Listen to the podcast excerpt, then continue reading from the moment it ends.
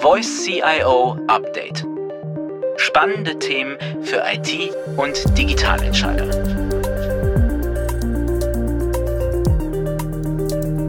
Herzlich willkommen zum CIO Update. Heute sprechen wir mit Dr. Lutz Seidenfaden, CIO von MTU Aero Engines. Wir wollen heute ein bisschen über das Unternehmen sprechen, viel über die Digitalisierungsstrategie und die Umsetzungspläne und nebenbei erfahren wir ein wenig über unseren Gesprächspartner. Herzlich willkommen, Dr. Lutz Seidenfaden. Herr Witte, hallo. Ich freue mich heute hier zu sein. Wir sind, wir sind schon ganz gespannt. Ich würde sagen, wir steigen einfach ein mit MTU. Erzählen Sie uns doch ein bisschen über MTU.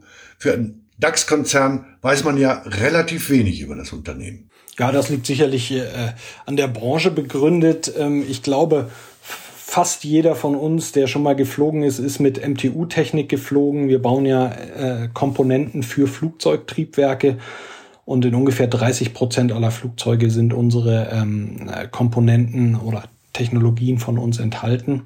Ähm, aber es ist ja natürlich jetzt nicht so, dass man entgegen anderen Konzernen, die vielleicht äh, im End-User-Markt wirklich tätig sind, dort äh, äh, wirklich unsere Produkte direkt als Privatperson einkauft. Und insofern sind wir im Verborgenen und sorgen dafür, dass die Flugzeuge fliegen. Das hat ja zwei Bedeutungen mit denen. Wir sorgen dafür, dass Flugzeuge fliegen. Auf der einen Seite bauen sie die Turbinen, auf der anderen Seite haben sie aber auch ein echt großes War Erwartungsgeschäft. Ne? Genau. Also das, das äh, ist der zweite große Teil, den wir haben äh, als Geschäftsbereich.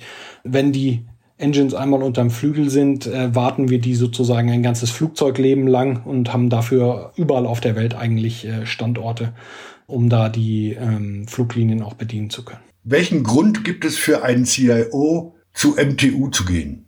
Wenn man so ein bisschen in meinen CV schaut, habe ich, äh, war ich ja immer schon in einem produzierenden Unternehmen und wenn man sich das Thema Digitalisierung anschaut, und äh, die Produkte der MTU anschaut, äh, dann ist es ein wirklich absolutes Hightech-Unternehmen, made in Germany mit hochpräziser Fertigung, die natürlich ein, ein tolles Betätigungsfeld für IT, IT-Lösungen, Industrie 4.0 im weitesten Sinne bietet. Und ich finde das einfach immer faszinierend, wenn man sozusagen die virtuelle Welt im Shopfloor dann äh, vereint mit der physischen Welt und man sieht, dass das, was am Rechner entworfen wurde, über CAD-CAM wirklich als fertiges, anfassbares Bauteil ja wirklich aus der Produktion dann auch äh, entsteht. Ja. Also die Kombination aus virtueller Welt und Ingenieurswelt, das ist äh, so ein Faszinosum auch. Absolut. Auch der Entstehungsprozess, dass man mit High-Performance-Computing natürlich immer mehr in Richtung digitalem Auslegungsprozess auch geht in so einem Hightech-Unternehmen von Materialforschung über, äh, über die ganze Auslegung der Turbine. Das ist einfach ein sehr, sehr spannendes Feld, wo letztendlich, glaube ich, auch das Thema Digitalisierung, Rechenkapazität auch wirklich die Vorteile gegenüber der analogen Welt voll ausspielen kann. Mhm. Sie haben im Erfahrungsaustausch, in dem Sie kürzlich waren, über Digitalisierung bei MTU gesprochen. Sehr ausführlich und sehr überzeugend, wie ich finde. Auf was bezieht sich Digitalisierung in Ihrem Unternehmen? Wir haben da einen holistischen Ansatz. Also wir, wir, wir haben natürlich einerseits Digitalisierung in den Geschäftsbereichen unseres OEM, äh, also der Ersatzteilgeschäft und Triebwerksherstellung äh, beziehungsweise Komponentenherstellung zielen wir drauf ab. Das ist dann eher der klassische Industrie 4.0 Ansatz. Digitalisierung, smarte Fabrik, Echtzeitdaten, ähm, Predictive Maintenance, äh, also vorausschauende Wartung. Optimierung der Supply Chain über entsprechende äh, Algorithmen. Dann haben wir als zweiten großen Geschäftsbereich das Thema Maintenance, Repair, Overhaul, das Wartungsgeschäft. Dort ähm, haben wir einerseits natürlich auch Optimierungsthemen, die wir mit Digitalisierung lösen, ähm, Flottenplanungsthemen, aber auch Themen an der Kundenschnittstelle, wo wir unseren Kunden weltweit eine einheitliche Customer Journey auf Basis einer digitalen äh, Maintenance-Plattform, wie wir es nennen, bieten. Und dort, Flottenplanung hatte ich eben schon angesprochen, geht es auch wirklich in innovative Themen mittels KI ein komplexes Planungsproblem handhabbar zu machen und äh, entsprechend äh, dort bessere Wartungsangebote an unsere Kunden noch machen zu können. Und als dritten Bereich, das ist sicherlich nicht zu vernachlässigen, ist das Thema ähm, administrative Prozesse, natürlich dort klassische Digitalisierung auch im Bereich äh, Backoffice, Service Management und ähnliches.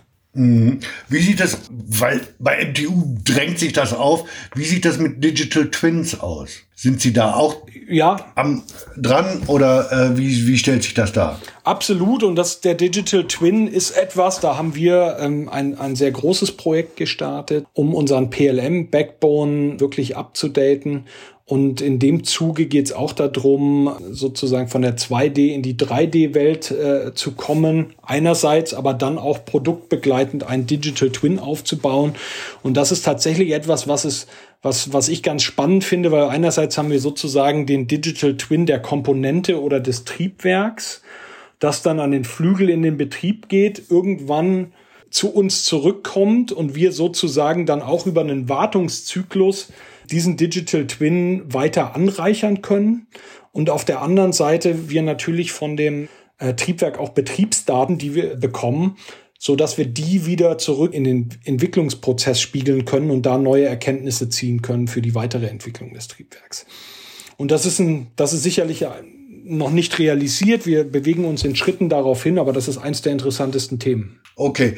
Auf einer Skala von 0 bis 10, wo würden Sie MTU heute in Sachen Digitalisierung sehen? Ist tatsächlich ähm, abhängig von dem jeweiligen Bereich. Wenn ich einen Durchschnitt übers Unternehmen bilden müsste, sind wir wahrscheinlich irgendwo zwischen sechs und sieben. Und wir wollen auf jeden Fall in den nächsten zwei Jahren uns Richtung acht bewegen und haben da auch größere Projekte wirklich am Start. Okay, was ist Ihr Digitalisierungsleuchtturmsprojekt? Wenn Sie sagen, Durchschnitt ist so sechs bis sieben, aber wir haben, also so haben Sie ja impliziert, auch, ich sag mal, Achter oder Neuner dabei. Wo sind denn diese Leuchtturmprojekte? Das ist zum einen diese digitale Maintenance-Plattform. Also wirklich die Kundenschnittstelle mit ihren über 80 Touchpoints sukzessive zu digitalisieren. Und auf der anderen Seite das Großprojekt, was ich gerade angesprochen hatte, die ähm, den PLM-Backbone wirklich weiterzuentwickeln, durchgängige Engineering-Prozesse zu sorgen. Und die neun oder zehn, das ist für mich tatsächlich die IT-Landschaft, die rund um die Triebwerksauslegung bei uns in Forschung und Entwicklung entsteht. Die ist sehr durchgängig, inklusive der, der Großrechnerleistung, die wir da nutzen. Und die macht wirklich äh, kontinuierliche Fortschritte. Und da sind wir wirklich auch weltweit Benchmark. Das heißt, auch Entwicklungspartner von uns, das sind hauptsächlich nordamerikanische Unternehmen, fragen da Leistungen bei uns an und wollen auf unserer äh, Umgebung rechnen. Das ist, es geht immer noch besser, aber das ist schon sehr, sehr gut. Okay, wie sieht es mit den Hürden aus? Welches, welche würden Sie als, welche Hürden stehen Ihnen, Ihnen noch im Weg auf der, auf der Weiterentwicklung? Da sind zum einen regulatorische Hürden, weil wir uns im Hightech-Bereich befinden, wo wir auch mit exportkontrollierten Daten zu tun haben. Das heißt, das Thema Digitalisierung, weltweite Digitalisierung ist bei uns sicherlich äh, höher reguliert und damit komplexer als in anderen Industrien. Dann ist es sicherlich ein Thema, dass wir uns in Europa mit digitalen Innovationen etwas schwer tun aufgrund des Datenschutzes, aufgrund der rechtlichen Voraussetzungen, die wir haben. Und das menschlichste Thema sozusagen ist aus meiner Sicht, dass wir nicht unbedingt digital affin sind und auch eine relativ niedrige Schwelle digitaler Bildung haben, was dann dazu führt, dass entweder überzogene Erwartungen an Digitalisierung und IT-Projekte gestellt werden, die letztendlich so nicht erfüllt werden können, oder dass letztendlich auch manchmal die Fantasie fehlt am anderen Ende des Kontinuums sozusagen, um die Potenziale zu erkennen, die in dieser Technologie stecken. Das führt mich ein bisschen zu meiner nächsten Frage in Bezug auf Mitarbeitende wie kommt denn Digitalisierung bei Ihren Mitarbeitenden an? Und generell gilt ja, dass sich gerade Mitarbeitende in deutschen Unternehmen nicht so wirklich wahnsinnig schnell mit Digitalisierung anfreunden können. Woran liegt das? Also die erste Beobachtung, ich habe vier, vier Jahre in Asien gelebt, wieder nach Deutschland zu kommen, insgesamt so eine gewisse Trägheit. Das würde ich gar nicht nur mal auf Digitalisierung abzielen, sondern man hat nicht so gerne Veränderungen und tut sich da relativ schwer mit. Bei dem Thema Digitalisierung, glaube ich, ist ein großes Thema, was zu Angst und Unverständnis führt, dass man letztendlich Digitalisierung nicht wirklich versteht. Es ist ein Schlagwort, es ist häufig negativ besetzt, ähnlich wie das Thema Automatisierung und Roboter. Und wenn man sich aber dann, äh, wenn man sich mal anschaut, da war ja immer die große Angst, dass ich einen Job verliere. Das hat aber mitnichten stattgefunden, sondern wir haben nahezu Vollbeschäftigung. Und ich glaube, mit Digitalisierung ist das ähnlich. Es wird ein Jobmotor sein. Allerdings setzt es eine Qualifizierung voraus von Mitarbeitenden, um diese neuen Jobprofile letztendlich dann auch ausfüllen zu können. Ähm, ich glaube aber, dass diese, diese Angst, dass man durch Digitalisierung seinen Job verliert oder dass das zur Arbeitslosigkeit führt, im großen Stil ähm, überzogen ist, sondern es entstehen neue Jobs und wenn ich mir die Demografie deutschen Bevölkerung anschaue, glaube ich, dass Digitalisierung einer der wesentlichsten Hebel ist, um unseren Wohlstand weiter ähm, aufrechtzuerhalten und die Produktivität der doch deutlich kleiner werdenden äh, Erwerbsbevölkerung kontinuierlich zu steigern oder zumindest mal auf einem Niveau zu halten. Mhm. Langfristig ist das sicherlich, äh, ist das sicherlich die richtige Perspektive und Sie haben die Entwicklungslinien da sehr gut aufgezeigt. Frage nochmal ganz konkret, was tun Sie in Ihrem Unternehmen gegen das Unverständnis und gegen die Angst der Mitarbeitenden? Letztendlich Digitalisierung erklären. Wir haben ein Future Readiness Programm, so nennen wir das, aufgelegt, wo über Zukunftsthemen gesprochen wird. Das sind einerseits Themen, wo ich persönlich dann auch in so einem Art Podcast-Format ein bisschen interaktiver Fragen und Antwort zum Thema IT-Strategie, Digitalisierung, aber auch zu einzelnen Projekten äh, beantworte. Wir haben da Themen drin, IT-Security, wir haben Collaboration-Tools drin, wir haben Vorstand-Formate, wo sich der Vorstand direkt über Zukunftsthemen äußert, um sozusagen Lust auf Zukunft zu machen und zu der gehört die Digitalisierung sicherlich dazu. Und das ist für mich etwas, ich glaube, am ehesten überkommt man diese Ängste vor Digitalisierung, wenn Mitarbeiter verstehen, wie Digitalisierung wirkt und wie sie ihnen auch helfen kann. Und das möglichst an einem konkreten Beispiel. Das ist etwas, wo wir unsere Projektvorgehensweise insgesamt auch IT-seitig umgestellt haben, dass wir das Thema Schulung, Erklären von Digitalisierung ähm, wirklich auch in den Mittelpunkt stellen. Und äh, das ist auch ein von mir festgelegtes strategisches Ziel, dass sich die IT da als Partner der Digitalisierung weiterentwickelt.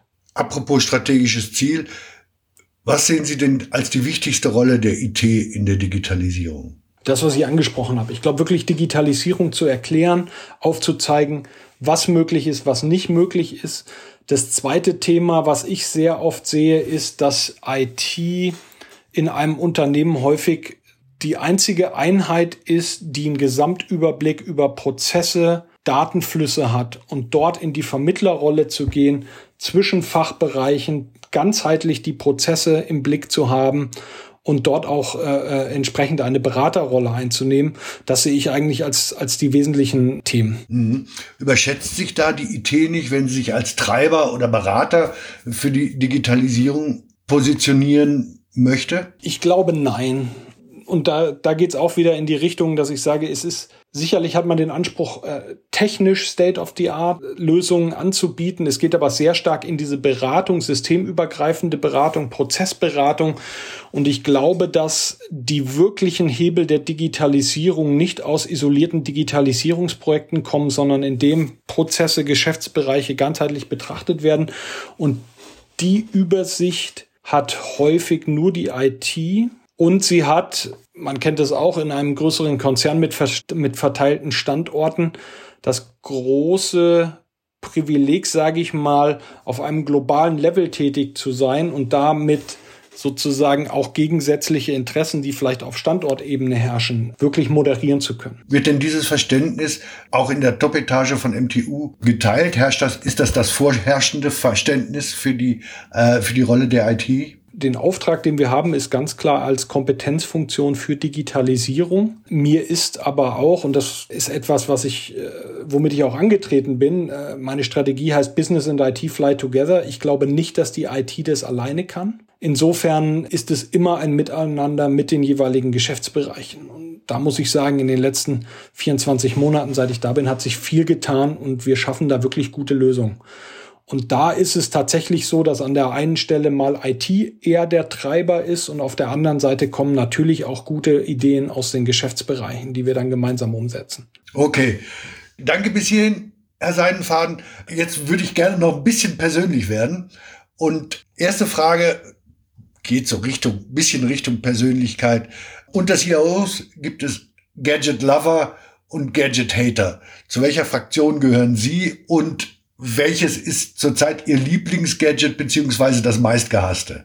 Na, es ist so eine gewisse Hassliebe. Also ich bin, ich bin da eher neutral. Ich bin da pragmatisch. Ich nutze Gadgets, wo sie mir helfen. Und nach wie vor ist mein Lieblingsgadget, aber auch gleichzeitig das meistgehasste einfach das Handy. Ich weiß natürlich, dass es mir einfach mein Leben unglaublich vereinfacht. Ich wäre auch teilweise verloren ohne mein Handy. Auf der anderen Seite steht es auch für häufige Erreichbarkeit, je nachdem, ob man mit Push-Mitteilungen angeschaltet hat oder nicht, die einen häufig stören. Insofern ist das so eine Hassliebe, würde ich sagen. Und das, was ich tatsächlich überhaupt nicht brauche, ist bisher diese Alexas dieser Welt, also die Sprachsteuerung in Verbindung mit einem Smart Home da bin ich zu Hause sozusagen eher der analoge Typ. Okay, Sie waren, Sie haben es eben erwähnt schon, Sie waren vier Jahre in Asien, genauer in Singapur, glaube ich, haben Sie gearbeitet. Zumindest habe ich das aus Ihrem LinkedIn-Profil so entnommen. Aber ja. Was ist der größte Unterschied? Was haben Sie als größten Unterschied zu Deutschland empfunden? Der größte Unterschied ist für mich eine Technologieoffenheit, die ich dort gespürt habe. Irgendeine eine eine zukunftsbejahende Einstellung, die unbedingt auch Technologie einschließt, auf ganz vielen verschiedenen Ebenen, wenig Berührungsängste mit Technologien und eine hohe Bereitschaft, Sachen auch mal auszuprobieren, um dann festzustellen, ob sie funktionieren oder ob sie nicht funktionieren. Das ist etwas, was ich hier in Deutschland tatsächlich vermisse. Wir fragen doch immer, also wir neigen dazu, Themen eigentlich schon kaputt zu reden, bevor wir sie überhaupt mal ausprobiert haben. Okay. Gut, das wäre meine letzte Frage gewesen. Jetzt noch eine Frage. Wenn Sie vier Jahre in Singapur gelebt haben, was war Ihr Lieblingsessen oder ist Ihr Lieblingsessen da? Das ist sehr schwer zu sagen, weil die asiatische Küche in Singapur hat ja Elemente malaiisch, chinesisch, indonesisch und das ist tatsächlich die sogenannte Peranakan Cuisine und das ist letztendlich das, was ich da unten sehr genossen habe, neben allen anderen asiatischen äh, Gerichten, die ich dort essen durfte. Aber so eine schöne Misiam oder Suppe oder ähnliches, das ist schon äh, sehr lecker. Und am liebsten im Hawker Center, gar nicht im Restaurant. Okay. Ganz, ganz herzlichen Dank, Herr Seidenfaden, für das, für das Gespräch und für die Aufschlüsse, die Sie uns gegeben haben in Richtung Digitalisierungsstrategie bei MTU und die Rolle, die Sie für die IT in der Digitalisierung sehen. Ganz, ganz herzlichen Dank. Herr Witte, vielen Dank. Hat mir Spaß gemacht. So, liebe Zuhörende, das war's mal wieder vom CIO Update. Ich hoffe, Sie fanden das Gespräch mit Dr. Lutz Seidenfaden, CIO von MTU Error Engines, genauso spannend wie ich. Bleiben Sie uns gewogen. Bis zum nächsten Mal und machen Sie es gut.